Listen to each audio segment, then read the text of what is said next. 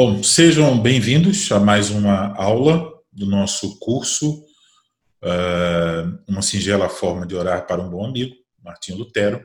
Estamos na terceira e última aula deste curso. Nós vamos eh, orar ao Senhor e pedir a sua bênção para essa noite. Senhor nosso Deus, nosso Pai, nós queremos, nesse instante, Senhor, rogar a tua misericórdia e a tua bênção para esse momento em que vamos estudar a tua palavra. Desejamos aprender como orar melhor e vamos usar o recurso, eh, esse pequeno livro escrito por Lutero. Que o Senhor nos dê discernimento, nos ajude a crescer na compreensão do que significa orar e nos ajude ainda mais a realmente orarmos ao Senhor. Temos um coração dependente diante do Senhor. Nós rogamos então a tua bênção em nome de Cristo. Amém. Bom, então o livro é, é uma parte né, da, do volume 5 das obras selecionadas de Martin Lutero, editora Concórdia, editora Sinodal. Então vamos seguir. Uh, como nós já observamos, o livro Uma Singela Forma de Orar para um Bom Amigo ele está dividido em três partes. Conselhos Gerais sobre Oração foi a primeira aula. Como orar com base na oração do Senhor, o Pai Nosso, foi a segunda aula. E hoje nós vamos voltar a nossa atenção como orar com base nos Dez Mandamentos.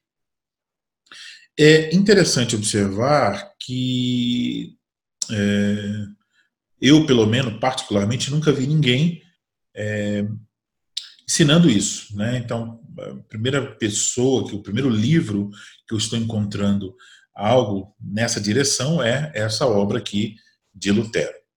Nós vamos então voltar a nossa atenção aos Dez Mandamentos e eu preciso então fazer alguma, é, alguns apontamentos introdutórios. O primeiro deles é que é, os Dez Mandamentos, ou Decálogo, né, as Dez Palavras, eles aparecem reunidos em duas passagens em Êxodo capítulo 20, versículo 17, e Deuteronômio capítulo 5, versículo 6 a 21. É, quanto aos dez mandamentos, e para que possamos entender é, a posição de Lutero, né, é preciso saber que existe uma diferença no que diz respeito à divisão dos dez mandamentos. Então, podemos colocar assim: por um lado, nós temos é, a Igreja de Roma uh, e os luteranos. Então, os romanistas, os luteranos de um lado. Então, Lutero adotou uma posição que é a posição também de Roma. E, de outro lado, nós temos é, os judeus, os católicos ortodoxos, os anglicanos, os reformados, e aí inclui-se os presbiterianos, né, e os evangélicos em geral. Então, vamos dar uma olhada nessa diferença de, da divisão dos Dez Mandamentos. Você tem aí é, no slide um quadro com os Dez Mandamentos, um resumo né, dos Dez Mandamentos, e observe que Lutero entende aquilo que nós consideramos primeiro e segundo mandamento. Então, primeiro mandamento: não terás outros deuses diante de mim para nós, reformados. Segundo mandamento, não farás para ti mais de escultura. Lutero considera esses dois como um único mandamento, o primeiro mandamento. É, a Igreja Romana também considera assim. Então, inclui a questão das imagens no, é, no primeiro mandamento. É, e aí isso faz com que toda a lista é, de Lutero e também dos catecismos da Igreja Romana fiquem diferentes. Então, por exemplo, se você vê um padre falando sobre é, o terceiro mandamento, ele na verdade está falando sobre o quarto, né? É, e a mesma coisa que em Lutero. E aí lá no final, tanto Lutero quanto Roma dividem ah, o décimo mandamento, não cobiçarás em duas partes, como é, é um mandamento que tem é, é, um pouco maior, né? Então eles dividem aí em duas partes é, o décimo mandamento, não cobiçarás. Então essa é uma divisão diferente. A gente tem que estar ciente disso agora que nós vamos estudar o que Lutero ensinou sobre como orar nos Dez Mandamentos. Então, ele o fez a partir dessa perspectiva que o primeiro e o segundo mandamentos ficam como o primeiro e o décimo, que é o nosso décimo, fica dividido em duas partes. Espero que vocês tenham conseguido compreender então aí essa pequena diferença. Em nossa aula, eu vou mencionar o que Lutero ensinou sobre cada mandamento em relação à forma de orar a respeito desses mandamentos, mas eu não vou usar a divisão proposta por Lutero. Eu acho que isso ia causar confusão. Eu vou usar a divisão das confissões reformadas, que é aquele, aquela coluna à direita. Então, estão ali os dez mandamentos na coluna da direita. Primeiro, não terás outros deuses diante de mim. O segundo, não farás para ti mais de escultura, e assim sucessivamente. Ok? Então, nós vamos usar a, a divisão que está nas confissões reformadas. Outra questão sobre eh, os Dez Mandamentos, que nós também devemos avaliar, é o papel da lei na vida cristã. Eu poderia aqui falar sobre os três usos da lei, mas eu não vou entrar nesse assunto porque eu teria que explicar. Eh, e aqui não é um estudo sobre a lei, né? é um estudo sobre um livro de Lutero no qual ele ensina como orar com base na lei. Então, não vou entrar nessa questão dos três usos, você pode pesquisar isso depois, mas eu quero destacar que uh, os dez mandamentos aparecem, por exemplo, no Catecismo de Heidelberg, é, a parte que explica o significado dos Dez Mandamentos é do dia do Senhor 32 ao 44. Lembrando que o Catecismo de Heidelberg tem, é dividido em 52 domingos. Né? Então, do 32 ao 44, nós temos explicações sobre os Dez Mandamentos. E essas explicações, elas aparecem, então, na terceira parte do Catecismo. O Catecismo de Heidelberg ele tem três partes principais miséria, salvação e gratidão. A parte que explica os dez mandamentos é a parte que fala sobre a gratidão. Então, isso já deixa bem claro que o catecismo, ao explicar os, os dez mandamentos e as suas implicações, faz isso à luz uh, de que nós somos salvos pela graça de Deus e que agora, como já diz até o dia do Senhor 32, nós devemos oferecer a Deus boas obras que são fruto dessa salvação que recebemos pela graça, e essas boas obras, elas não devem ser feitas conforme ah, o pensamento humano, elas devem ser feitas de acordo com a lei de Deus. Então, como gratidão, nós devemos amar a Deus e amar o nosso próximo, como ensina Mateus 22, 37 a 40, Jesus lá resumindo os dez mandamentos, resumindo a lei. Então, ali, ao ensinar esse resumo, ele não está dizendo que amar a Deus e amar o próximo substitui, os dois mandamentos substituem os dez. Não é isso que ele está ensinando. Ele está ensinando que uh, um resumo dos dez mandamentos é este: amar a Deus e amar o próximo. Isso fica evidente quando nós é, sabemos que o, o, os dez mandamentos têm duas partes os primeiros quatro mandamentos uh, nos ensinam como viver com relação a Deus, como amar a Deus. E a segunda parte, do quinto até o décimo, nos ensina os deveres que nós temos para com o nosso próximo. Então, nos ensina como nós devemos amar o nosso próximo. Também é bom saber que cada mandamento tem a sua abrangência, Uh, por exemplo, se você olha para o Sermão do Monte, você vai ver isso. Jesus ensinando a abrangência de vários mandamentos. Mas me permita aqui um exemplo fora do, do Sermão do Monte. Uh, um exemplo sobre o oitavo mandamento, não furtarás. Então, esse mandamento, não furtarás, ele não tem só uma. A implicação dele não é só uma proibição de furtar, mas ele requer uma uma obediência positiva e abrangente. Isso nós podemos aprender em Efésios, capítulo 4, versículo 28, quando diz assim: Aquele que furtava, não furte mais. Então aqui está a proibição. Não furte mais, pare de furtar. Antes trabalhe. Então, aqui começa o aspecto positivo. Em vez de furtar, o que o mandamento requer? O mandamento proíbe que eu furte, Mas o mandamento requer algo. Entre as várias coisas que o mandamento requer, está essa aqui. Antes, trabalhe. Fazendo com as próprias mãos o que é bom. Então, o trabalho que eu mesmo devo desenvolver, ele deve ser bom, ele deve ser proveitoso, ele deve ser edificante. Então, não se trata apenas de uh, trabalhar ou simular um trabalho, mas é um trabalho que realmente é, esteja dentro daquelas várias vocações existentes no mundo, né? Deus chama as pessoas para diferentes funções e dentro dessa função meu trabalho deve ser então proveitoso. E aí para que tenha com que acudir ao necessitado. Então veja, é, eu não só não roubarei, não, não furtarei, né? Mas eu devo trabalhar. O trabalho deve ser um trabalho realmente bom, proveitoso e ele e além do mais, eu devo reservar uma parte do meu salário para acudir ao necessitado. Então, em vez de tirar de alguém, eu ofereço o que eu tenho a alguém. Isso é muito diferente, então, ah, de simplesmente dizer não furtarás. Então, eu não cumpro o oitavo mandamento simplesmente quando eu deixo de roubar.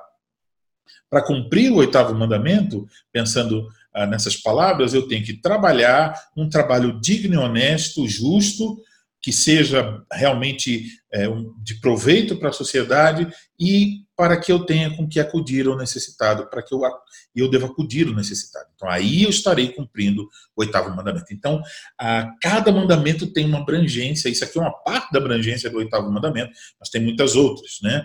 Então, cada mandamento tem uma certa abrangência. Eu quero recomendar é, a você que deseja se aprofundar mais nesse assunto, que você, é, é, se você não tem, que você adquira o livro Catecismo de Westminster comentado de Johannes Gerard, Gerard dos Vos, uh, da editora uh, Os Puritanos. Então você é, vai encontrar nesse comenta é, catecismo comentado, né, uma explicação bem preciosa sobre os mandamentos e sobre a lei em si. Então, fica aí a dica.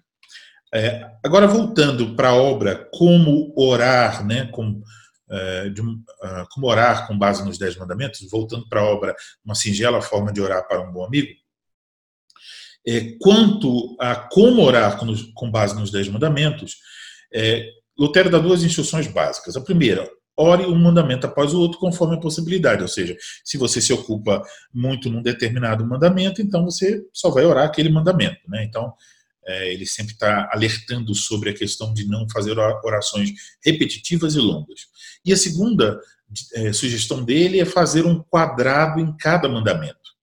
Então, esse quadrado em cada mandamento refere-se àquela à aplicação quádrupla. Né? É, ele fala de um quadrado ou uma coroa trançada quatro vezes. Então, quais são, qual é, é esse esquema de aplicação quádrupla? Ele menciona instrução, é o livrinho de doutrina, ação de graças é o livrinho de canto, confissão, livrinho de confissão e petição, livrinho de oração. Então, pensando sobre os dez mandamentos, o que naquele mandamento sobre o qual estou orando é, qual o significado dele, o que Deus ensina ali, o que ele requer de mim.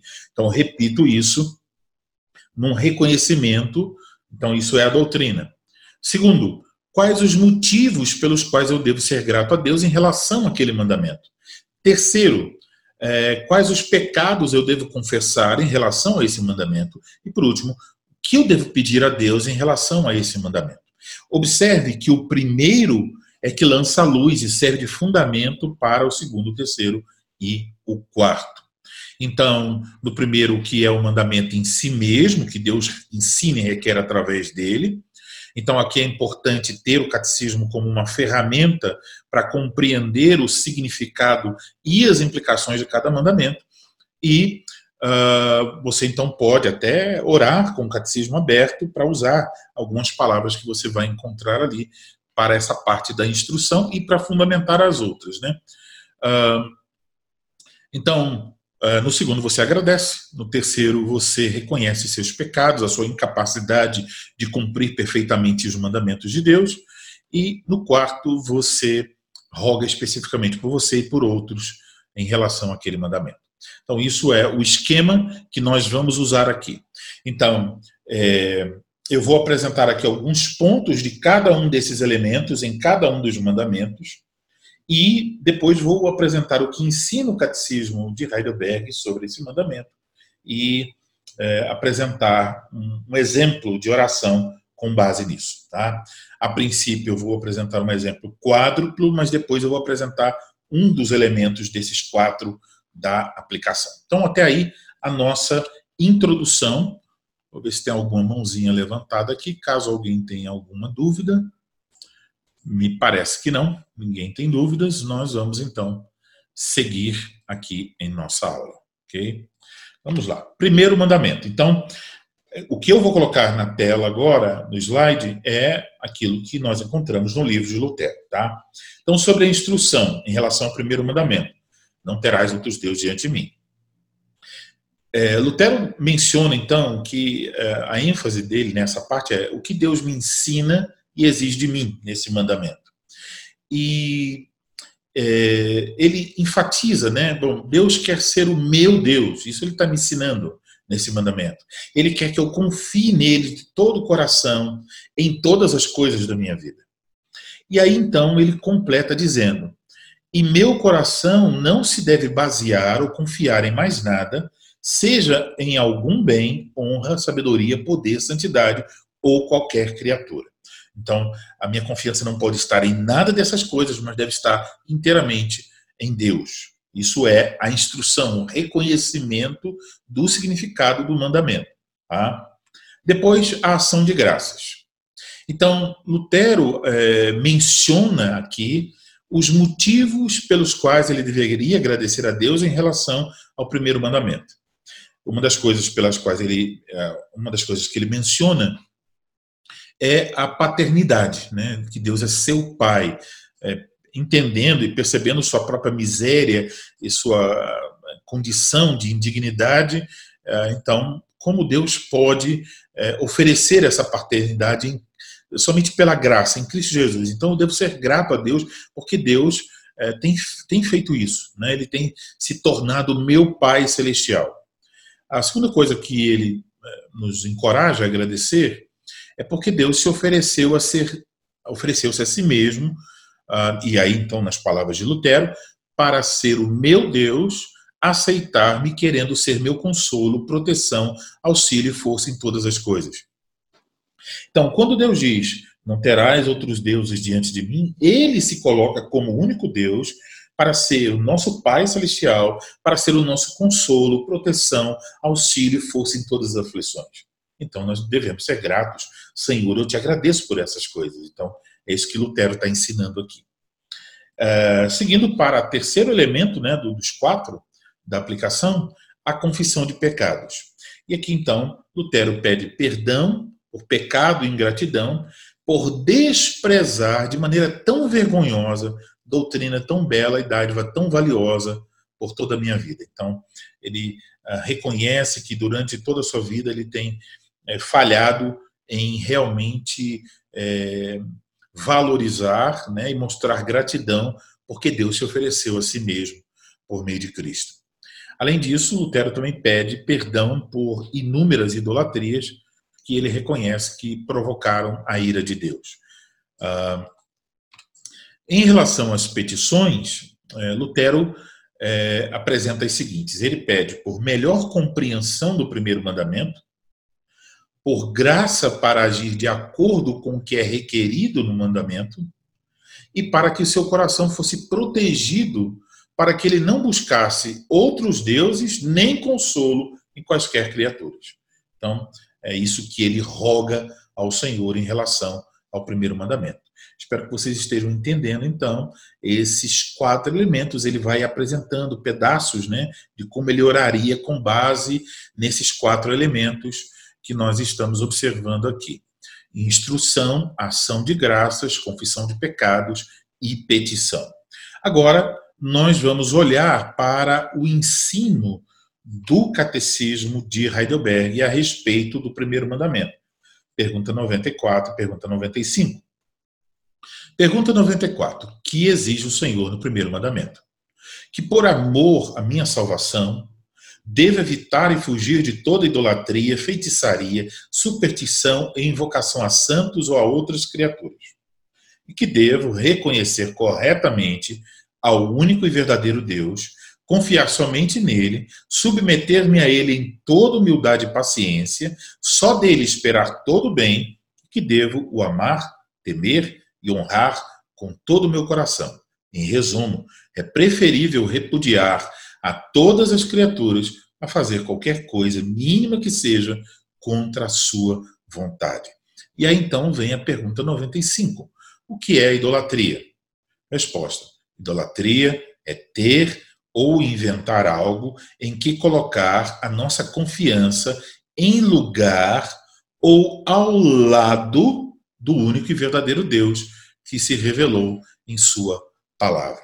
Então, note, uma opção aqui para você seria, então, orar a respeito do primeiro mandamento, por exemplo, com o seu catecismo aberto, lembrando né, o que o catecismo está ensinando, e aí você, então, pode uh, é, apresentar as suas, a sua oração né, e é, usar esse sistema de, de aplicação quádrupla. Né?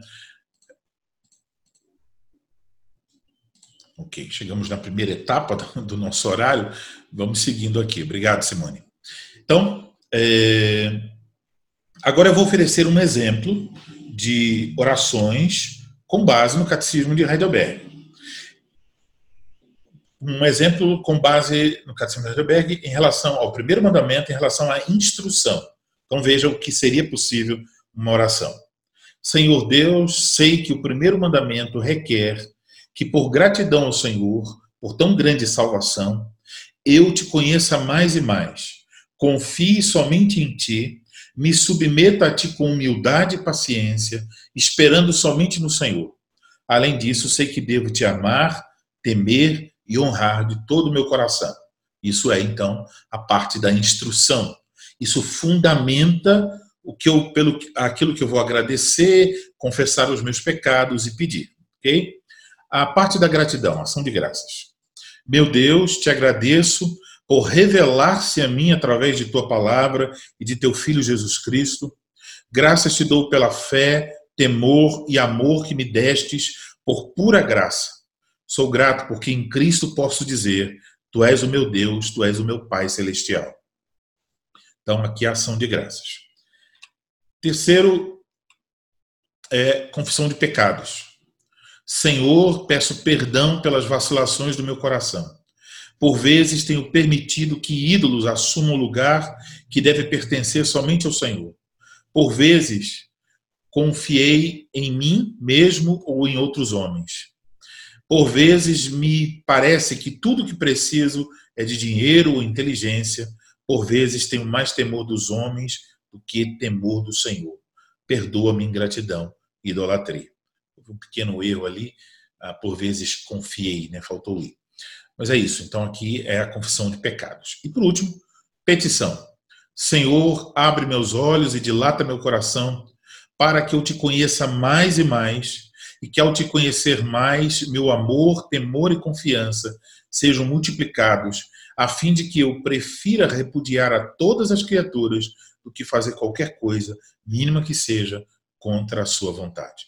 Então, veja que nessa parte ficou bem evidente o uso né, do catecismo de Heidelberg. Então, eu fiz um modelo simples, né, com poucas palavras, ficou um pouco mais. É, formal, né, porque eu escrevi, mas você pode fazer algo semelhante. Você não tem que fazer assim, não é para fazer assim, mas algo você pode usar esse esquema para conduzir né, a forma como você vai orar com sabedoria e não se perder. Então, você tem um momento de reconhecimento do significado do mandamento, você tem ações de graças em relação a esse mandamento, você tem confissão de pecados em relação a esse mandamento, você tem petição. E você não precisa escrever, você pode ir falando e crescendo e pensando em sua oração sobre cada uma. O que eu devo agradecer em relação a esse mandamento? E aí você vai falando. E provavelmente você vai ter até palavras melhores do que essas que eu estou usando aqui. Talvez você vai ter muito mais conteúdo é, nas suas orações. Tá?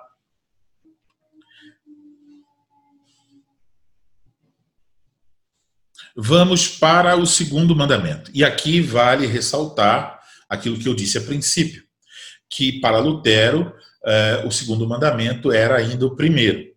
Então ele não tem no seu livro nenhuma menção a essa parte aqui eh, da lei, né? Ele não menciona nada sobre eh, o culto e sobre imagens e tal. Ele não menciona isso. Ele tá, isso está embutido no, no primeiro mandamento para ele. Mas nós vamos fazer aqui, seguindo o modelo dele, mas vamos fazer aqui, então. É, e vamos usar o Catecismo de Heidelberg. Então, diz o Senhor 35, ah, sobre o segundo mandamento, pergunta 96, que exige Deus do segundo mandamento. Resposta: que não façamos a imagem de Deus em hipótese alguma, nem o adoremos de nenhum outro modo diferente do que nos ordenou em Sua palavra. Pergunta 97. Não podemos fazer nenhum tipo de imagem Deus não pode ser visivelmente representado de nenhuma maneira. As criaturas podem ser representadas, mas Deus nos proíbe fazer ou ter imagens delas para adorá-las ou para servir a Deus por meio, por meio delas. Então, observe que o foco do segundo mandamento está em na proibição de adorar a Deus ou usar imagens de criaturas para adorar a Deus através delas e ah, que Deus requer de nós que nós o adoremos somente através do meios eh, da forma como ele ordenou em sua palavra, tá? Então isso é o foco aí do segundo mandamento. Então veja aqui, eu escrevi de novo quatro é, pequenas orações com base nos quatro elementos, tá? E eu vou é, colocar aqui ah, uma tarefa. Então, eu vou apresentar a primeira oração, eu vou dar aí 10 segundos para você pensar qual é a sua resposta, né? Se é instrução, se é ação de graças, se é confissão de pecados ou se é petição. Você tem que encaixar num de, numa dessas quatro aplicações. Então, é, a questão 1 um, é a primeira oração. Ó Deus, sei que tu me ensinas e requeres de mim, de acordo com o segundo mandamento, que eu não faça uso de imagens para lhe representar ou cultuar o Senhor através dela. Sei também que tu requeres que eu te adore, não conforme meus desejos ou imaginação, mas conforme que o Senhor ordenou em Sua palavra. E aí? Qual desses quatro elementos eu acabei de mencionar aqui na minha oração? Tem gente, acho que está respondendo lá no bate-papo. Ah, muito bem. Então, quem falou como a Simone acertou. Doutrina ou instrução. Vamos para o segundo. Senhor, ciente de que me ensinas e requeres no segundo mandamento, peço humildemente que guardes meu coração para que eu não deseje de cultuar de outra forma que não seja aquela ordenada pelo Senhor. Me ajuda para que eu não me preocupe de forma farisaica apenas com a fidelidade externa do culto, como a liturgia, as letras dos hinos, a pregação bíblica, mas que eu por inteiro me aproxime com teu povo para adorar-te do modo ordenado pelo Senhor. Cheio de alegria e gratidão, com louvores não só nos lábios, mas também no coração. Amém. E aí? Agora é o que? O que, que vocês acham que é? Quem disse que é petição, acertou. É uma petição. Terceiro, Senhor, te agradeço por tua grande misericórdia, por ter me livrado do culto através de imagens e do culto realizado não de acordo com a tua palavra, mas conforme a invenção dos homens. Eu estava cego para esta verdade, mas o Senhor, por pura graça, me abriu os olhos. Graças te dou por congregar em uma igreja onde o culto é simples e realizado de acordo com o que o Senhor ordenou em tua palavra. E agora? O que temos aí? Qual dos quatro elementos temos aí? Se você respondeu ação de graças, você acertou. E último, Senhor, muitas vezes prestei algo que não era culto, mas uma idolatria maldita. Pensava que te cultuava quando tudo que buscava era agradar a mim mesmo. Tentava me aproximar de ti para adorar-te, ignorando o que o Senhor requer em tua palavra. Peço perdão, porque apesar de não te cultuar através de imagens, apesar de congregar em uma igreja onde o culto é feito de forma bíblica, eu ainda quebro o segundo mandamento. Por vezes, meu coração não está inteiro no culto. Preocupações tomam meu pensamento. Chego para cultuar sem alegria, sem temor e até com incredulidade. Perdoa, Senhor, a minha ingratidão. E agora, o que temos aqui em relação ao segundo mandamento? Se você respondeu confissão de pecados, você acertou. Se fosse uma prova, a Simone teria tirado 100. Acertou toda, Simone. Muito bem. Então, é isso. Agora vamos para o terceiro mandamento, ok? Instrução. Agora a gente volta para Lutero, tá? O que Lutero disse lá no seu livro. Então, é, Lutero diz que uh, se requer que o nome de Deus, nesse mandamento, né, se requer que o nome de Deus glorioso, é, é, que mantenhamos o nome de Deus glorioso, santo e belo. E isso tem como implicação não jurar, não amaldiçoar ou mentir. E aqui é importante destacar que para Lutero o juramento só deveria ser realizado se a autoridade o requeresse. A pessoa não deveria jurar por conta própria. Tá? Uh, daqui a pouco, quando a gente olhar para o Catecismo de Heidelberg, vamos pensar um pouco mais sobre isso. Lutero também inclui nesse mandamento que não devemos buscar a glória do nosso próprio nome, procurando dignidade, né, posição, fama, exaltação mas que nós devemos ter como nossa glória o fato de que o Senhor é o nosso Deus. Então, nos gloriamos em Deus, né? tal como disse Jeremias. Então, isso é a instrução em relação ao terceiro mandamento: não tomarás o nome do Senhor teu Deus em vão. A ação de graças. Lutero agradece é, pela graça de Deus ter é, lhe revelado o seu nome, e aqui é importante saber: quando diz não tomarás o nome do Senhor teu Deus, em vão, é, o nome aqui não é apenas é, o nome de Deus, Yahvé, né? Não é isso. É, o nome aqui envolve todo o ser de Deus, seus atributos, seus títulos e suas obras e sua palavra. Então, usar qualquer dessas coisas de maneira vã, vazia, é inútil, né? Que não seja para glorificar a Deus, é um pecado contra o terceiro mandamento. É como se o nome de Deus, seus atributos, títulos, obras, palavras e ser fossem leves, não pesados. Né? Então, ah, devemos sentir o peso do nome do Senhor e de, e de tudo que Ele é. Então, ah, aqui Lutero agradece por Deus ter lhe revelado o seu nome e também por deixar que ele se identificasse como servo de Deus, como criatura de Deus. E, por fim, ele diz também, agradece, porque o nome do Senhor, ou seja, o próprio Senhor, é um refúgio, é como um castelo forte. E que nós devemos lembrar que foi Lutero quem escreveu o famoso hino Castelo Forte. Tá? É... Seguindo agora para a confissão de pecados. É, ele menciona os seguintes pecados: pede perdão por deixar de invocar, exaltar e glorificar o santo nome de Deus, e pede perdão por ter abusado do nome de Deus por meio de juramento, mentira ou engano. E aí ele diz: Disso me arrependo e peço misericórdia. Depois temos a petição. Aí Lutero pede por auxílio para compreender bem esse mandamento, pede para que ele seja guardado de vergonhosa ingratidão e abuso contra o nome de Deus, e que ele seja achado, né, agradecido do temor e glorificação do nome do Senhor. Então, isso é as quatro aplicações de Lutero a respeito do terceiro mandamento. Lembrando que para ele lá era o segundo, né, que a lista dele é diferente. Agora vamos ao nosso catecismo, catecismo de Heidelberg.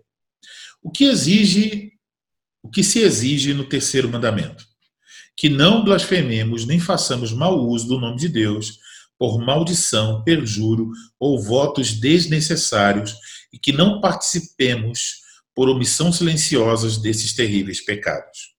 Antes devemos usar o santo nome de Deus somente com temor e reverência, para que possamos confessá-lo corretamente, invocá-lo e glorificar com todas as nossas palavras e obras. Então veja, o nome de Deus deve ser usado com temor e reverência. Não como uma interjeição, quando você machuca o dedo porque foi deu acertou não acertou o prego acertou o seu dedo né ou quando você toma um susto é, isso é ter o nome de Deus como se fosse alguma coisa leve. Deve ter referir-se a ele com temor e reverência. É um nome santo, separado do uso comum. A pergunta 100: será que blasfemar o nome de Deus por juramentos e maldições é um pecado tão, gra tão grande que Deus se ira também contra aqueles que não impedem nem proíbem isso tanto quanto podem? Resposta: certamente que sim, porque nenhum pecado é maior nem provoca mais a ira de Deus do que blasfemar o seu nome. Por isso que ele ordenou que esse pecado fosse punido com a morte. Então, da onde se depreende que esse é um pecado muito grave, é, por causa da, da, da disciplina aplicada contra esse pecado. Quem blasfemasse contra o nome do Senhor, uh, na antiga aliança, essa pessoa sofreria uh, a morte, ela seria é, por exemplo, tem um, caso de um rapaz né, que blasfemou e ele deveria ser apedrejado. Então, é, Deus ordenou que esse pecado fosse punido com a morte. Isso mostra a gravidade desse pecado. E agora, sobre o terceiro mandamento, o Catecismo Heidelberg tem dois dias do Senhor, né, o 36 e o 37, que trata sobre juramentos. Isso é, é essa, esses dois dias, né, porque os anabatistas eram contra os juramentos, então o catecismo tenta esclarecer essa questão. Dia do Senhor 37. Pergunta 101. Mas será que podemos, de modo piedoso, fazer juramentos e votos em nome de Deus? Resposta: sim. Quando o governo o exige de seus súditos ou quando a necessidade o exige para se guardar e se para que se guarde e se promova a fidelidade e a verdade para a glória de Deus e o bem do nosso próximo. Esse tipo de juramento tem por base a palavra de Deus e foi utilizado da maneira correta pelos santos do Velho e do Novo Testamento. Pergunta 102. Podemos também jurar pelos santos ou por outras criaturas? Resposta: não. Um juramento legítimo é uma invocação a Deus para que ele, o único que conhece o coração, sirva como testemunha da verdade e que me castigue se eu jurar falsamente. Nenhuma criatura é digna de uma tal honra. Então, veja aí, é, fica proibido jurar pela avó, né? Ah, juro pela minha avó, juro pela minha mãe, juro pelo meu pai, juro por qualquer outra coisa. A escritura proíbe. A escritura ensina que nós só podemos jurar pelo nome do Senhor. E jurar pelo nome do Senhor não deve ser é, uma coisa leviana. Então, quando é que nós devemos é, jurar? Então, veja que ah, aqui é um, um, pensamento muito parecido com o que Lutero coloca no seu livro. Não é quando nós queremos jurar, é quando isso nos é solicitado pelas autoridades ou por uma situação específica. Né? Então, que eu, naquele momento, vou dar testemunho da verdade, invocando o nome do Senhor como testemunha de que eu estou dizendo a verdade. E nesse juramento, então, eu estou dizendo: eu quero que Deus me castigue se eu não estiver falando a verdade, porque se eu invoco o nome do Senhor, é isso que eu estou pedindo. Então, é, não se deve fazer juramento. Por exemplo, é, alguém diz assim: olha, você vai às, às, você vai chegar às 20 horas lá em casa, a pessoa assim, ah, eu vou sim, eu juro que vou chegar. Jura por quem? Você só pode jurar pelo nome do Senhor. E por que você está jurando? Você simplesmente deve dizer sim, sim, não, não. Não deve jurar. Então, espero que os irmãos entendam que, é, apesar da possibilidade do juramento, ele não é uma coisa para ser usada a toda hora e por minha escolha. É quando o governo exige e quando há uma necessidade que também exige. Tá? Então, não é para ser usado de maneira leviana. Entendendo isso, que tem a ver com o uso né, do nome de Deus, tem a ver com o terceiro mandamento, é, jurar falsamente é quebrar o terceiro mandamento, é tomar o nome de Deus em vão, é, eu vou aqui para a nossa tarefa. Então, é, eu vou dizer aqui a oração e vocês devem me dizer ao que ela se refere.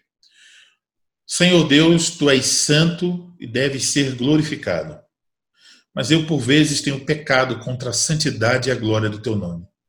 Tenho feito isso por negligência, não te honrando e glorificando como deveria, mas tenho feito também por abuso, quer seja mencionando o Senhor, o nome do Senhor em coisas vãs, quer seja mentindo ou quebrando os votos que fiz. Além disso, por vezes tenho sido conivente com esse pecado. Esta semana mesmo, Senhor, eu vi um filme que, teu, que o teu nome foi mencionado várias vezes de forma vã. E eu tolerei isso, como se nada fosse. Me perdoa, Senhor, por estes e outros pecados contra o teu santo e glorioso nome. Amém. E aí, uma oração assim, com base no terceiro mandamento, qual dos quatro elementos foi usado aqui? Se você respondeu que foi a confissão de pecados, você acertou. Exatamente isso. Eu mencionei aqui nessa oração e eu quero é, encorajar você também nessa direção. Se você assiste um vídeo, um filme, uma série, qualquer coisa, em que você está vendo o nome de Deus ser usado de forma vã, tire, desligue, assista outra coisa. Você tem que honrar o nome de Deus, mesmo quando não tem ninguém te vendo deve ser cuidadoso é, quanto a isso, de estar. O catecismo nos, nos diz que nós não devemos ser coniventes com esse pecado. Então é muito triste que cristãos é, assistam aqueles vídeos que blasfemam contra Cristo, né?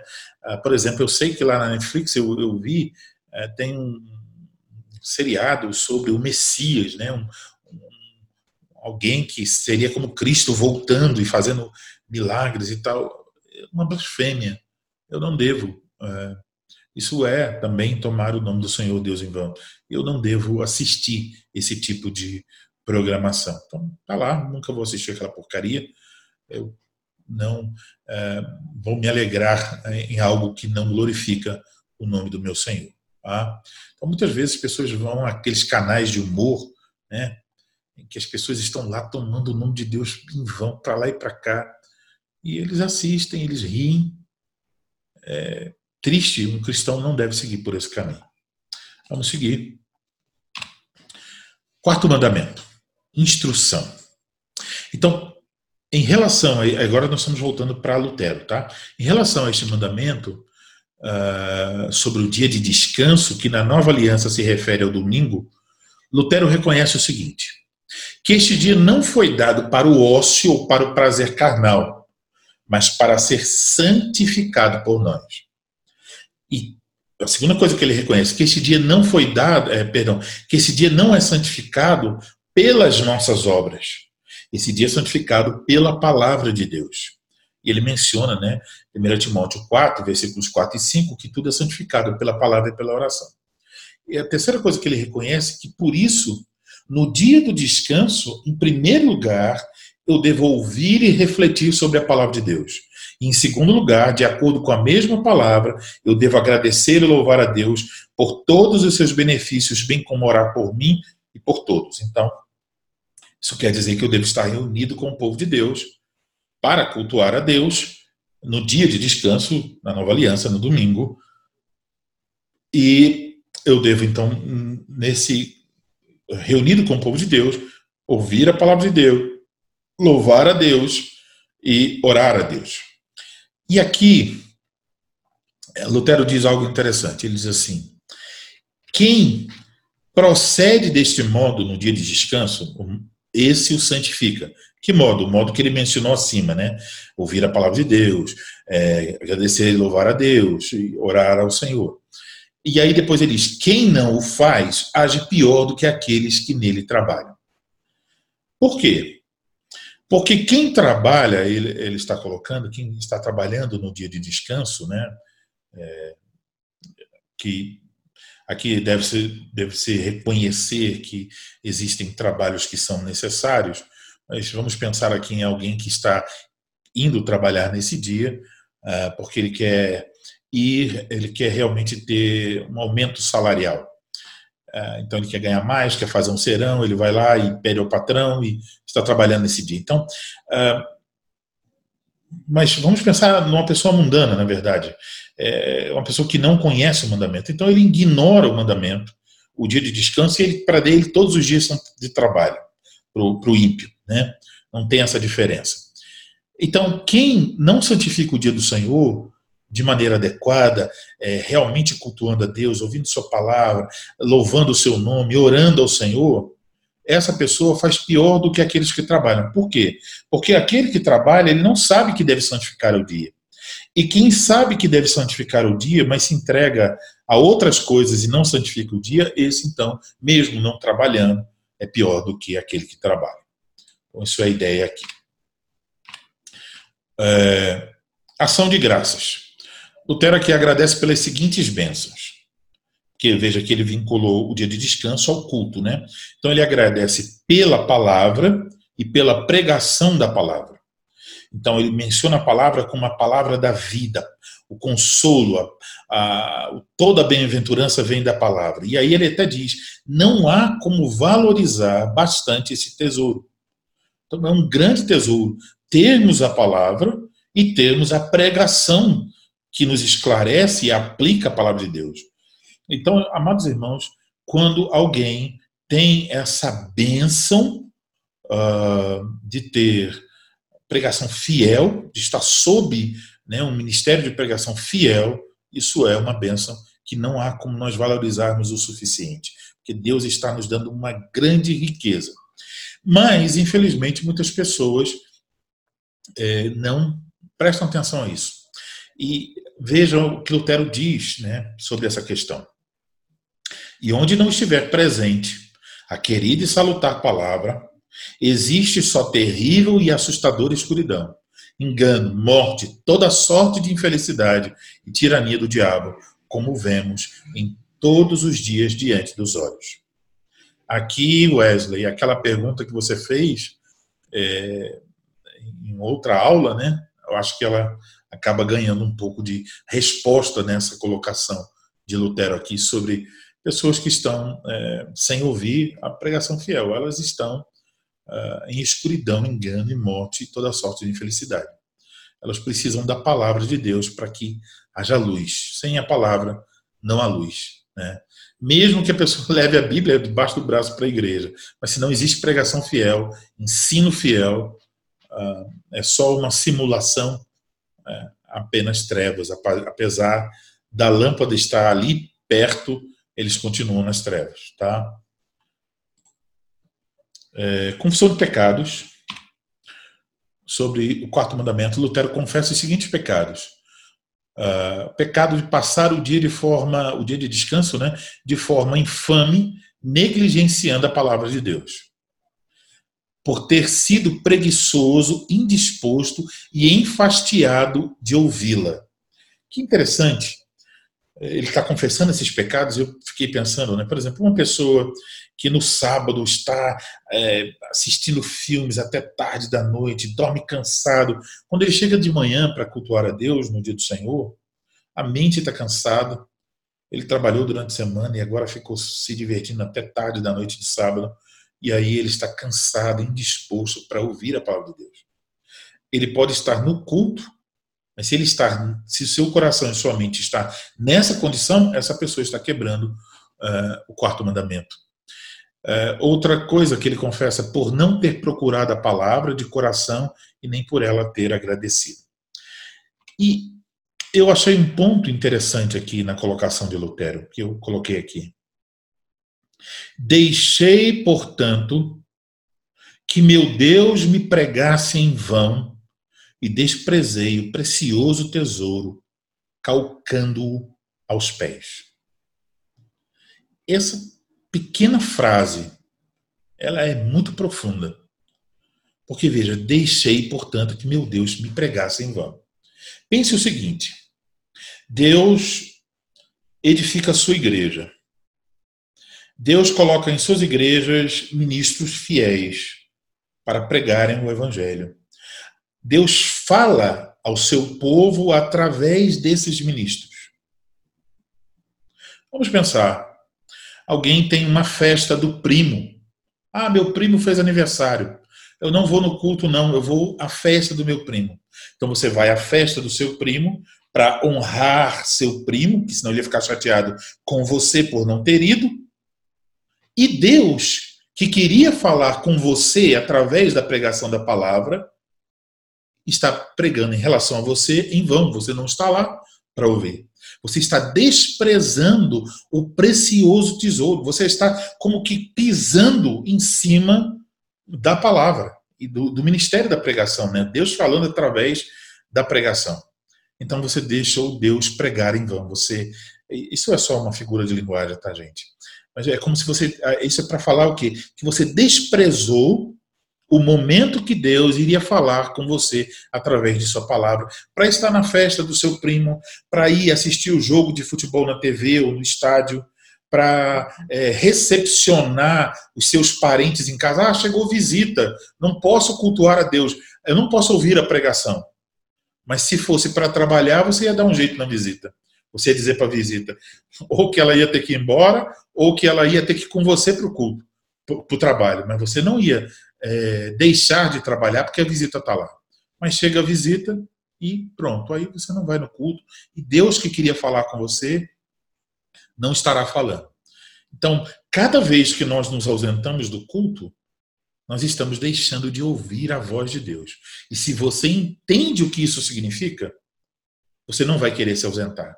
Você não vai querer ser é, alguém que está desprezando esse precioso tesouro.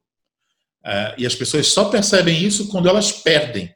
Quando, uh, vamos dizer, aquela igreja fica sem pregação fiel, aí elas, ah, perdi o ministro, o ministro foi embora, ou tal, aí vão chorar e reclamar. Mas Deus está dando aquela bênção e nós não devemos perder. Tá?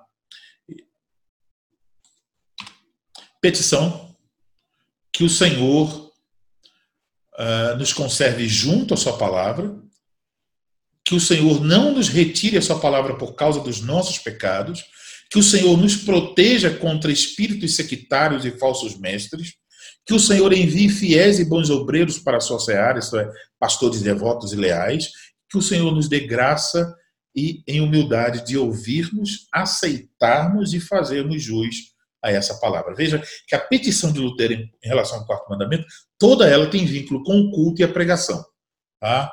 Então, isso é, é interessante observar. Vamos para o dia do Senhor 38, o que exige Deus no quarto mandamento. Né? Catecismo de Heidelberg, pergunta 103. A resposta: primeiro, que o ministério do Evangelho e as escolas cristãs sejam mantidas e que eu, especialmente, no dia de descanso, seja diligente em ir à Igreja de Deus para ouvir a palavra de Deus, participar dos sacramentos, para invocar publicamente ao Senhor e para praticar a caridade cristã para com os necessitados. Segundo, para que em todos os dias da minha vida eu cesse as minhas más obras, deixe o Senhor operar em mim por seu Espírito Santo e assim começar nesta vida o descanso eterno. Agora eu vou aqui apresentar a tarefa e vou então uh, apresentar um modelo de oração com base no, no quarto mandamento. Pai nosso que estás nos céus, graças te dou pelo descanso que tenho em Cristo Jesus. Te agradeço por que possa, possa aprender e ser fortalecido neste descanso no dia que o Senhor nos deu para santificá-lo. Te agradeço pela igreja onde congrego, pelo ministério fiel que nela é mantido. Te agradeço por ouvir a fiel pregação todos os domingos. Te agradeço pela vida e serviço do teu servo, o ministro da palavra, que nos anuncia e ensina a tua palavra. Te agradeço pelos presbíteros que zelam para que vivamos de acordo com a tua palavra. Te agradeço por todas as vezes que fui capaz de ouvir, entender, aceitar e viver conforme a tua palavra. Certamente isso não foi uma obra minha, mas foi do teu Espírito Santo. Amém. E aí, qual dos quatro elementos nós temos aqui diante de nós? Quem respondeu ação de graças acertou. Dúvidas? Deixa eu ver se alguém tem alguma dúvida. Sim, o Wesley tem uma dúvida. Pode falar, Wesley. Tá me ouvindo, pastor? Ah, só um minuto, Wesley. Fale de novo. Tá me ouvindo? Espera aí. Fale. Tá me ouvindo agora? Tô ouvindo, é porque por alguma razão teu som estava saindo aqui na caixa de som e não no fone. Pode falar agora. Sim. Boa noite, pastor. Boa noite, os irmãos. É, pastor, em relação ao usar o nome do Senhor em vão, é, coisas do dia a dia, tá? Que eu vou falar para o senhor agora. Trabalho com uma pessoa que se diz cristã evangélica é, e frequentemente fica usando o nome do Senhor em vão e não acredita, não enxerga os dez mandamentos como nós. Enxerga como as pessoas aí, secular, comum. E essa pessoa vive usando o nome do Senhor em vão e em piadas e tal. Nesse caso, pastor, como qual seria a nossa posição com a pessoa assim? Como tem, temos que tratar uma pessoa assim, com a conversa, como instruir uma pessoa assim, sendo que ela não acredita na nossa visão? Ok, Wesley, obrigado por sua pergunta. Wesley, é, eu estou imaginando aqui, pelo que você acabou de me dizer, que você já tentou, né? Você tentou passar alguma coisa para essa pessoa é, sobre a santidade do nome do Senhor. Geralmente, quando a gente menciona isso, essas pessoas vão dizer, ah, mas a lei, né, a lei não está valendo mais, esse tipo de mentalidade. É, bom, se ele me dissesse isso, é, eu diria, a oração de Jesus vale? Aí ele ia acabar dizendo que sim. E aí o que, qual é o primeira, a primeira petição? Santificado seja o teu nome. O que significa ser santo nesse caso? Separado. Então, que o nome de Deus seja reconhecido como santo, que seja reconhecido como separado. Então, uh, é, um uso separado do nome do Senhor é requerido, isso está de acordo com é, a santidade do nome dele. É, um, dos meios é você, então, tentar uma conversa nesse nível. É, outro, você pegar um áudio, uma palestra, uma pregação, encorajá-lo a ouvir e a apresentar argumentos. Diga, ouça aí, depois me diga é, se você concorda ou não com essa posição. Ou então dar a ele um, um resumo né, do ensino é, em uma folha para ler, algum meio que você possa alcançar e oferecer o material. Se essa pessoa se recusa, eu simplesmente diria: bom, você sempre está tomando o nome de Deus em vão, e eu então vou me afastar. Eu não, não, quero ouvir você fazer isso, porque eu já falei. E, então nunca compartilhar. Se ela for contar uma piada, sai de perto. É, se, se, realmente não é para, é, é, como eu vou dizer, nunca falar com a pessoa, não é isso, mas é assim, todas as vezes que tem a possibilidade dela tá seguindo por esse caminho, você realmente não está participando disso, porque senão você também vai estar envolvido nesse pecado, tá bom? Então, é tentar meios de oferecer instrução, orar por ela, obviamente, né?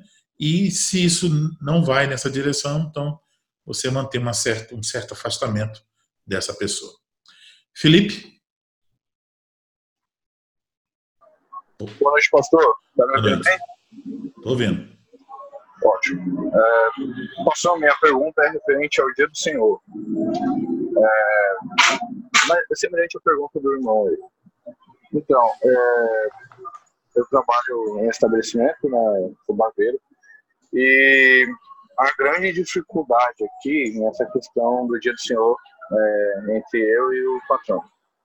A questão é que uh, eu já deixei claro desde o início que eu entrei aqui que eu não trabalharia aos domingos, eu guardaria os domingos, expliquei por a questão, ele é católico romano, uh, ele aceitou e, enfim.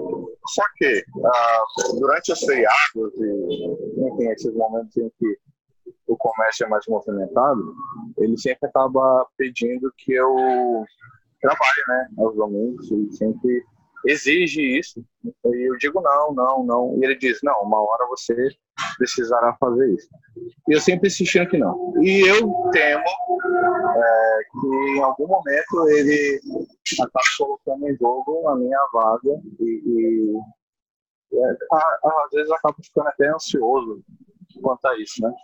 Ah, para tentar solucionar isso, eu sempre me dedico mais, eu sempre né, me esforço para dar o meu melhor aqui dentro e já apresentei isso como a ele como um mandamento bíblico, né? a ele como se eu estivesse servindo a Cristo.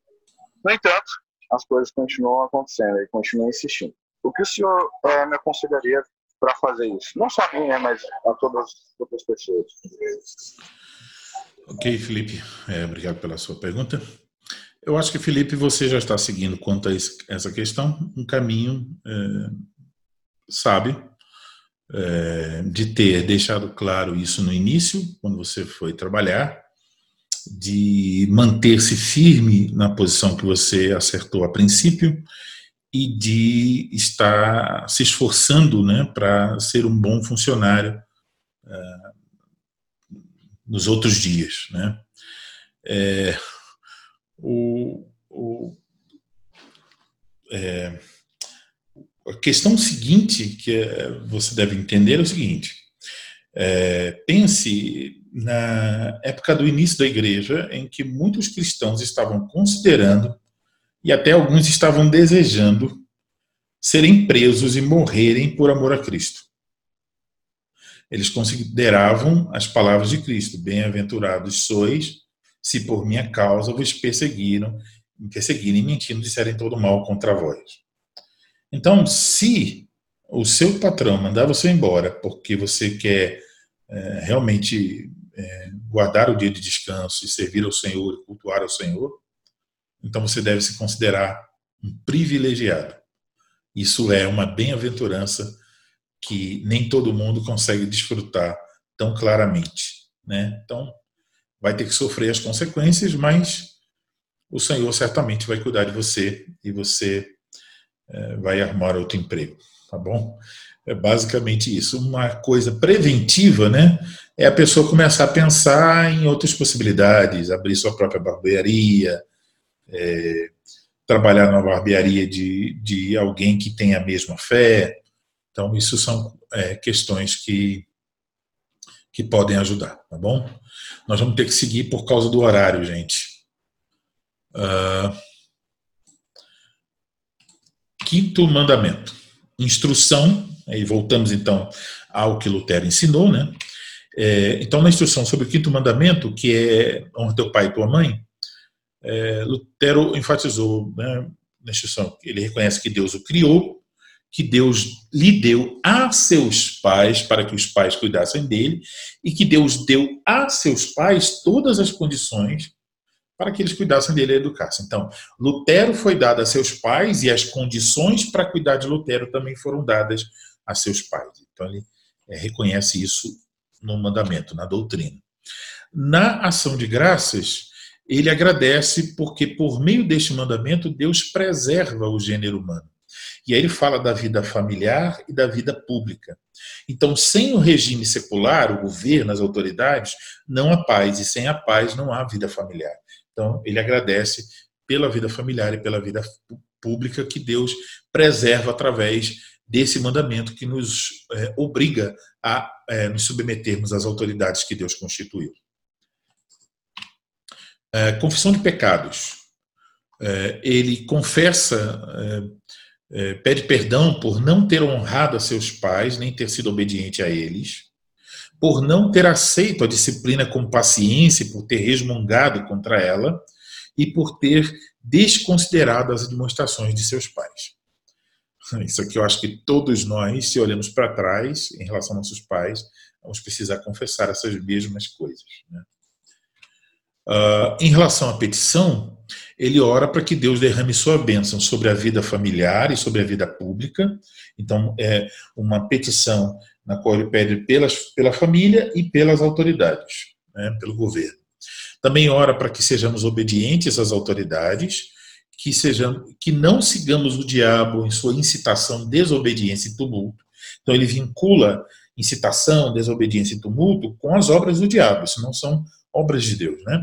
E que Deus, é, Deus conceda aos pais e demais autoridades entendimento e sabedoria. Então, quinto mandamento em duas vias, né?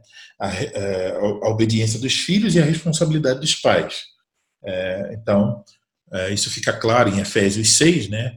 É, que os pais não devem provocar a ira aos seus filhos, mas devem criá-los na disciplina e demonstração do Senhor, enquanto os filhos devem honrar é, seus pais. É, em relação ao quinto mandamento, o Catecismo de Heidelberg, no dia do Senhor 39, pergunta 104: O que exige Deus no quinto mandamento? Que, de, que eu demonstre toda a honra, amor e fidelidade a meu pai e minha mãe e a todos os meus superiores, que eu me submeta devidamente às suas boas instruções e disciplina e que também seja paciente com as suas fraquezas, defeitos, pois é a vontade de Deus nos governar pelas mãos deles. Vamos à nossa tarefa. Vou fazer a oração aqui, né? Ler a oração que eu elaborei. Senhor Deus, o Senhor me concedeu filhos para que eu deles cuidasse e os conduzisse a ti. Concede que eu exerça essa paternidade com fidelidade, que eu reflita teu amor no cuidado e instrução de meus filhos. Não permitas que eu os trate com ira, nem que seja negligente em instruí-los no temor do Senhor mas concede-me sabedoria, entendimento, paciência e bondade. Dai-me também um coração humilde para receber a instrução de meus pastores e submeter-me às demais autoridades que o Senhor constituiu. E aí, qual elemento nós temos aqui? Quem respondeu petição, acertou. Ok? Vou ver aqui, acho que Simone mais uma vez acertou. Sexto uh, mandamento: não matarás. Voltando para Lutero, né? Qual a instrução? Então, o que Deus requer? Aí Lutero diz: Deus requer que eu ame ao meu próximo de modo que não lhe cause dano por palavras ou por ações, que eu não me vingue nem prejudique o próximo com minha raiva, impaciência, inveja, qualquer malevolência, e que eu devo ajudar meu próximo em suas necessidades físicas, e espirituais. Então, isso é instrução a respeito do sexto mandamento. Qual, quais os motivos de gratidão em relação ao sexto mandamento? Ah, pela proteção do Senhor a minha vida, então que Deus está protegendo através desse mandamento a minha vida, por ter Deus instituído a obrigação de preservarmos a vida dos outros e por ter conferido às autoridades o poder da espada para que a vida seja preservada. Tá? Então, o governo tem a autoridade, o poder da espada para eh, preservar a vida. Então, por exemplo, se um bandido está, como a gente já, você já deve ter visto em alguma algum vídeo, né? Um bandido, por exemplo, ameaçando matar uma pessoa. Eh, uma vez no Rio de Janeiro tinha um bandido com uma granada e na porta de uma farmácia e dizendo que explodia a mulher e tal. E o sniper foi lá e acertou o bandido. Então, o sniper, o policial estava como um representante, uma autoridade é, vinculada ao governo, então ele tinha autoridade para fazer isso. Ele tirou a vida do bandido para preservar a, a vida daquela mulher que não era uma bandida. Então, é, o Estado tem esse poder. Isso também, também tem a ver com a pena de morte, mas eu não vou tratar esse assunto aqui agora. E devemos pensar que se não fosse é, esse mandamento, né, e a forma como é, o mundo queira ou não é, as autoridades estão aí, elas são necessárias, Deus, as, Deus lhes deu essa autoridade. Se não fosse pelas autoridades, ah, nós destruiríamos uns aos outros. Seria uma coisa terrível. Talvez nós não íamos demorar como humanidade muito tempo, né? Seria uma coisa meio Mad Max. Então, é, as pessoas matando umas às outras. Vamos seguir. Confissão de pecados. Lutero confessa, ele diz: Eu confesso minha maldade e a do mundo, confesso que queremos ignorar tal mandamento, também pede perdão por desprezarmos, abandonarmos, lesarmos e até matarmos o próximo, e pede perdão por agirmos com ira, raiva e maldade. Devemos lembrar aqui que uh, esse livro foi dedicado a Pedro Barbeiro, aquele mesmo homem que acabou assassinando o seu genro Dietrich. A petição que devemos pedir? Que vivamos de acordo com o sexto mandamento, que o Senhor nos proteja daquele homicida que é mestre e o exemplo de todo morticínio, isto é, o diabo, que nos conceda a graça de sermos amáveis, mansos e bondosos, e que perdoemos sinceramente, que sejamos capazes de suportar as falhas e defeitos dos outros. Isso que Lutero lista nas suas petições. Vamos ao Catecismo de Heidelberg, dia do Senhor 40, pergunta 105. O que exige Deus no sexto mandamento? Que eu não devo desonrar, odiar, injuriar, nem matar o meu próximo por pensamentos, palavras ou gestos, e muito menos por ações, por mim mesmo ou através de outros. Antes, devo fazer morrer todo o desejo de vingança. Além disso, não devo me fazer mal, nem me expor levianamente ao perigo. Por isso, também o governo impunha a espada para impedir homicídios. Pergunta 106. Mas esse mandamento fala somente de matar? Resposta. Ao nos proibir de matar, Deus nos ensina que detesta a raiz do homicídio, a saber, a inveja, o ódio, a ira e o desejo de vingança, e que ele considera tudo isso como homicídio. Então, pergunta de número 107. Então, basta que não matemos o nosso próximo dessa maneira? Resposta: não. Deus, ao condenar a inveja, o ódio, a ira e o desejo de vingança, nos ordena a amar os nossos inimigos como a nós mesmos, a demonstrar paciência, paz, mansidão, misericórdia e amizade para com ele, a protegê-lo do mal o tanto que pudermos e a fazer o bem até mesmo aos nossos inimigos. Então aqui tem muito ensino que muito poderíamos dizer sobre uh, o sexto mandamento, né? Então isso é o que nos ensina o nosso catecismo. Vamos à nossa tarefa. Ouça e identifique, questão número 8. Então vamos lá. Pai bondoso, humildemente lhe peço que me concedas um coração manso e humilde para tratar meu próximo com respeito, gentileza, bondade e amor. Me conceda a graça de estar disposto a servir e cuidar daqueles a quem o Senhor coloca em meu caminho. Ajuda-me para ter a disposição para perdoar aqueles que me ofendem Ajuda-me a não me entregar à ira ou à raiva, nem tampouco ao desejo de vingança. Amém. Qual elemento nós temos aqui? Quem respondeu petição acertou. Sétimo mandamento. Instrução voltando ao ensino de Lutero. O que se requer no sétimo mandamento? Que eu viva em castidade pureza e temperança em pensamentos, palavras e ações. Então não se trata apenas de ações, né? pensamentos, palavras e ações. Ah, Jesus ensinou sobre isso, né? Disse que se eu pensar em uma mulher de forma cobiçosa, já estou adulterando com ela. Ah, também que não desonre a mulher, filha ou criada do próximo, diz Lutero. E que eu ajude a proteger a honra e a pureza, bem como ajude a refrear as más línguas que comprometem e roubam a sua honra. Então, é uma responsabilidade também de proteger a honra é, da, daquelas mulheres que estão próximas a nós. Isso ele coloca como instrução. Ação de graças. Porque Deus toma sob sua tutela aqueles que me cercam. Né? Então, é, agradecer que Deus está preservando eles em relação a esse mandamento e porque Deus castiga os adultos. Então, ele vai desenvolver bastante a questão de que se a pessoa não sofrer aqui, ela vai é, sofrer é, duramente no inferno. Então, é, ele lembra que Deus castiga os adúlteros para justamente inibir esse pecado. Provérbios diz, né? É, alguém vai adulterar e não. É como tomar fogo sobre o seu próprio peito, você vai se queimar. É, confissão de pecados. Ele pede perdão por todos os pecados que ele cometeu contra esse mandamento, seja em pensamento, palavras ou ações, e por demonstrar ingratidão em face desse mandamento, murmurando contra Deus por ter ordenado essa disciplina e castidade. Quer dizer que é, no pecado, na carne, o homem gostaria que esse mandamento não houvesse, pudéssemos fazer qualquer loucura, né? Então ele reconhece esse, esse pecado, esse desejo também. Petição, que eu seja capaz de cumprir este mandamento com muito amor. Tá? Então, a petição foi bem simples, mas foi isso que Lutero colocou. Vamos para o dia do Senhor 41, Catecismo de Heidelberg, sobre o sétimo mandamento. Pergunta 108, que nos ensina o sétimo mandamento?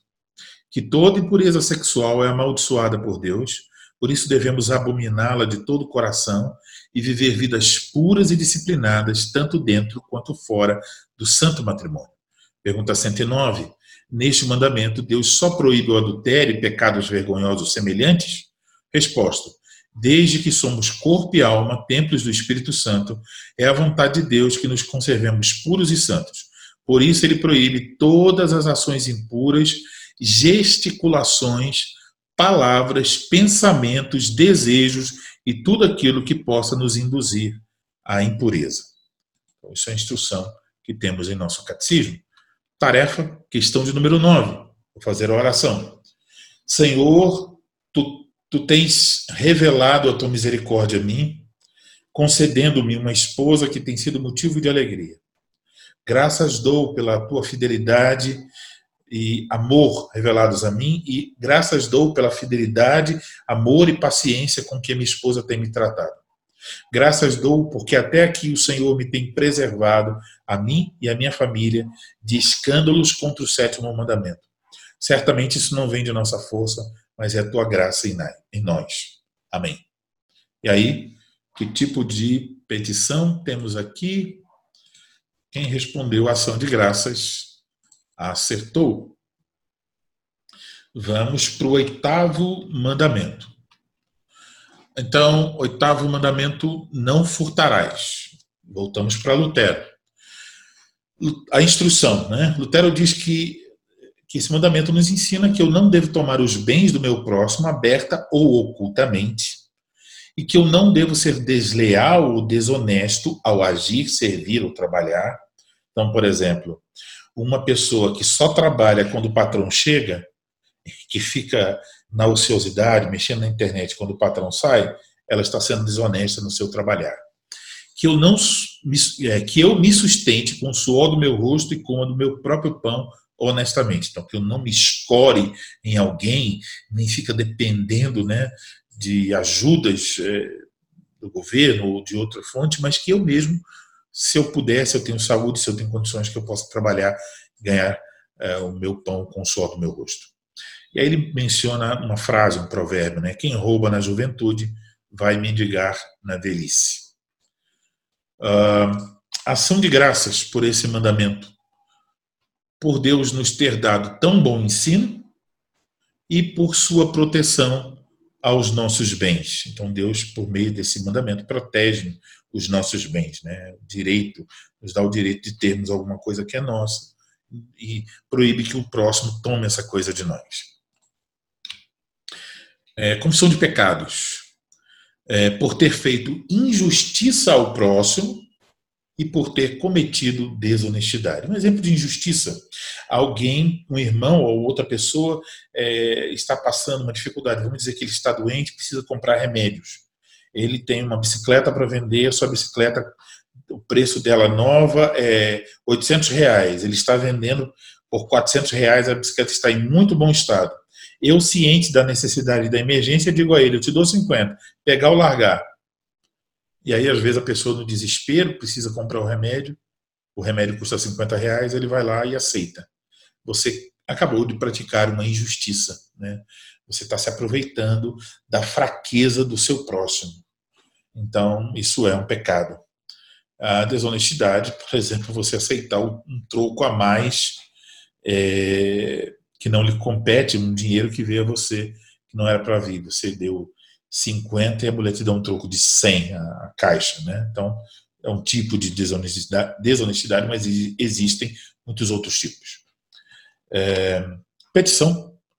É, ele pede por graça para aprender mais sobre este mandamento, é, pede para que o roubo e o furto sejam diminuídos, bem como a fraude, a exploração e a justiça, e que tudo chegue ao fim com o dia final, né? que toda essa, essa maldade, roubo, chegue ao fim no dia final, a volta de Cristo. Catecismo de Heidelberg sobre o oitavo mandamento, pergunta 110. O que proíbe Deus no oitavo mandamento? Resposta: Deus não apenas proíbe o roubo e o furto que as autoridades punem, mas também os esquemas e ciladas malignas, como falsos pesos e falsas medidas, negócio enganoso, dinheiro falsificado e usura, Não devemos defraudar o nosso próximo de maneira nenhuma, nem pela força, nem pela aparência de direito. Além disso, Deus proíbe toda avareza todo o abuso e desperdício de suas dádivas. Pergunta 111. O que exige Deus de você nesse mandamento? Resposta: que eu promovo o bem do meu próximo sempre que for lícito e possível, que eu o trate do mesmo modo que desejaria ser tratado pelos outros e que trabalhe fielmente para ter condições de dar aos necessitados. Então, isso é o ensino do nosso catecismo. Com base nele, temos a nossa tarefa. Questão de número 10. Vou ler a oração. Amado Senhor, por mais que meu coração queira se justificar no que diz respeito a este mandamento, sei que não sou cumpridor deste mandamento.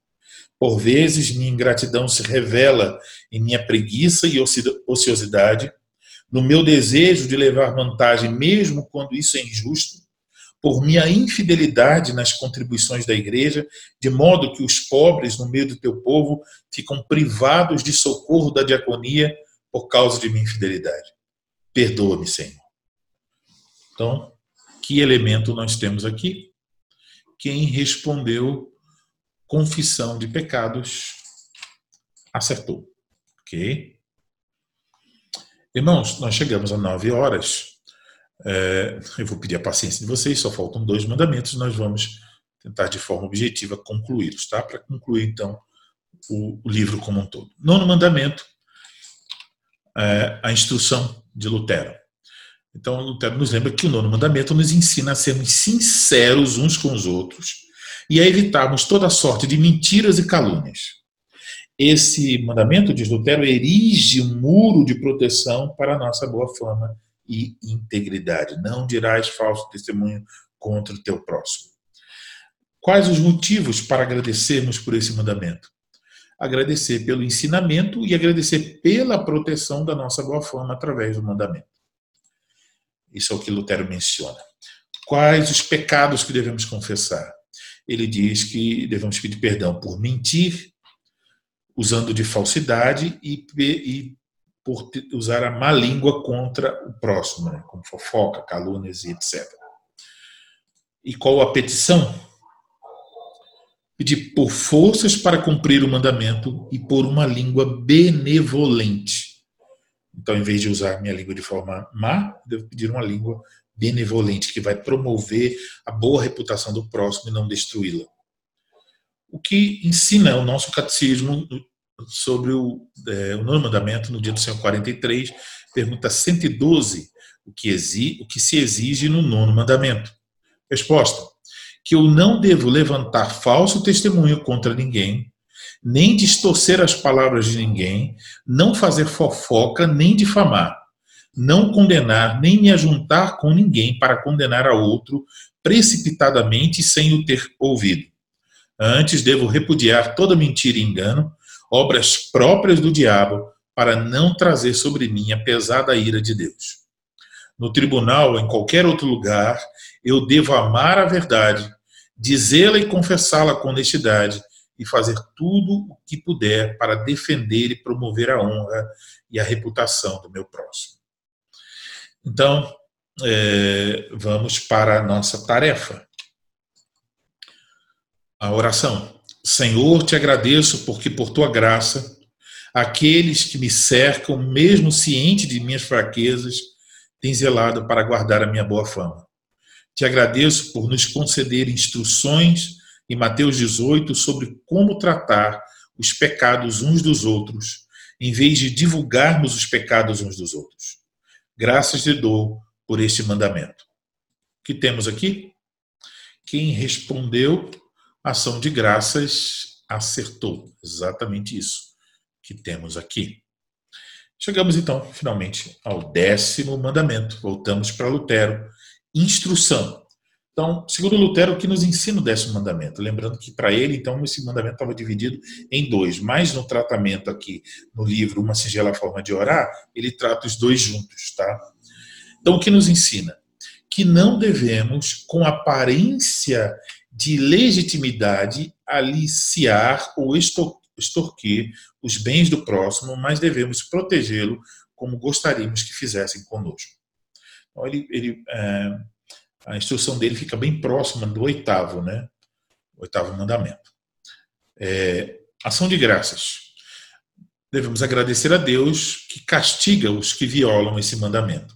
Eu tive uma impressão que no finalzinho aqui ele estava como que economizando papel ou tinta, sabe? Ele estava diminuindo todas as suas colocações sobre o mandamento. Então foi basicamente isso que ele colocou aqui.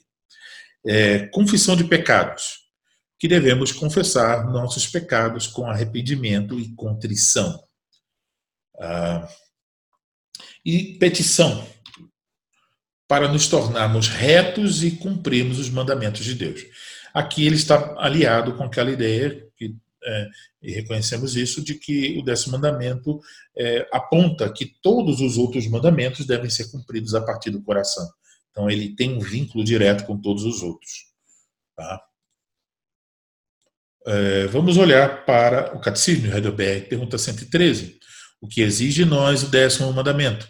Resposta: que nem o mais leve pensamento ou desejo contrário a quaisquer mandamentos de Deus jamais deveriam se levantar em nosso coração. Antes, devemos sempre detestar de todo o coração a todo pecado e nos deleitar em toda justiça. Vamos para a nossa tarefa. Ouça e identifique. Questão de número 12. Senhor Deus, meu Salvador, lhe peço que me ajudes a cumprir não somente este, mas todos os mandamentos, não somente em sua aparência, mas de coração. Livra-me dos pensamentos e desejos contrários a quaisquer dos teus mandamentos, que eu possa detestar de todo o coração a todo pecado e que eu esteja entre aqueles que se deleitam na justiça. Amém. O que temos aqui? Temos, então, petição. Dilson, você acertou. Exatamente. Petição. Muito bem. Chegamos ao final.